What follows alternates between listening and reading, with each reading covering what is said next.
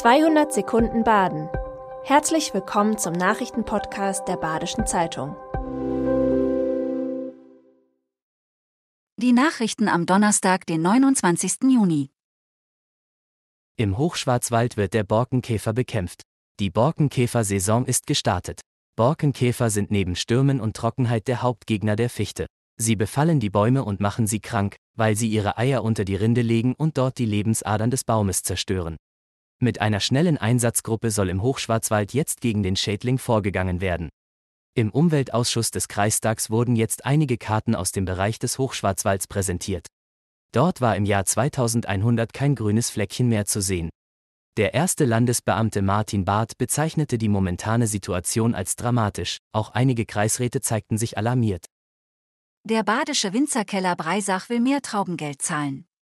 Seit Jahren steckt der badische Winzerkeller in Breisach in der Krise.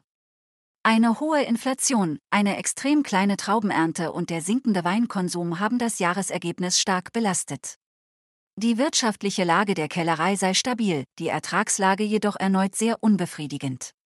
Dennoch verlasse man langsam die Talsohle. Das Traubengeld wurde im Vergleich zum Vorjahr um 10% je Hektar erhöht. Dadurch bekommen Winzer, die den Winzerkeller beliefern, mehr Geld für ihre Ernte.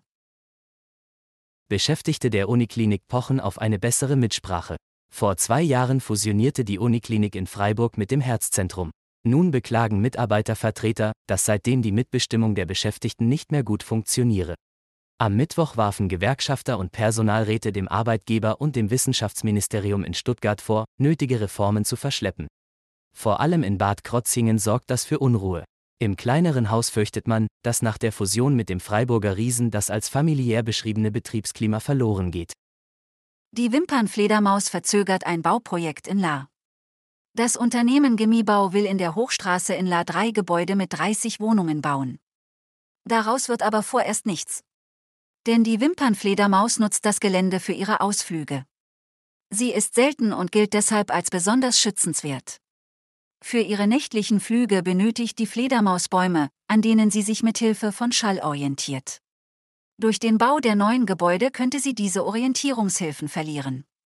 Deshalb ist nun eine artenschutzrechtliche Untersuchung notwendig. Derzeit laufen die Untersuchungen, die noch bis in den September hinein dauern. Erst wenn sie abgeschlossen sind, kann die Stadtverwaltung den notwendigen Bebauungsplan aufstellen. Das Freiburger Café Moltke darf nicht mehr draußen bewirten. Das Café Moltke im Sedernviertel hatte 16 Jahre lang eine Sondererlaubnis, um auch auf der Straße vor dem Café Gäste zu bewirten. Das ist nun von Amts wegen verboten. Auf Instagram erklären die Betreiber, dass die Stadt ihnen das Recht auf Sondernutzung der Außenfläche entzogen habe.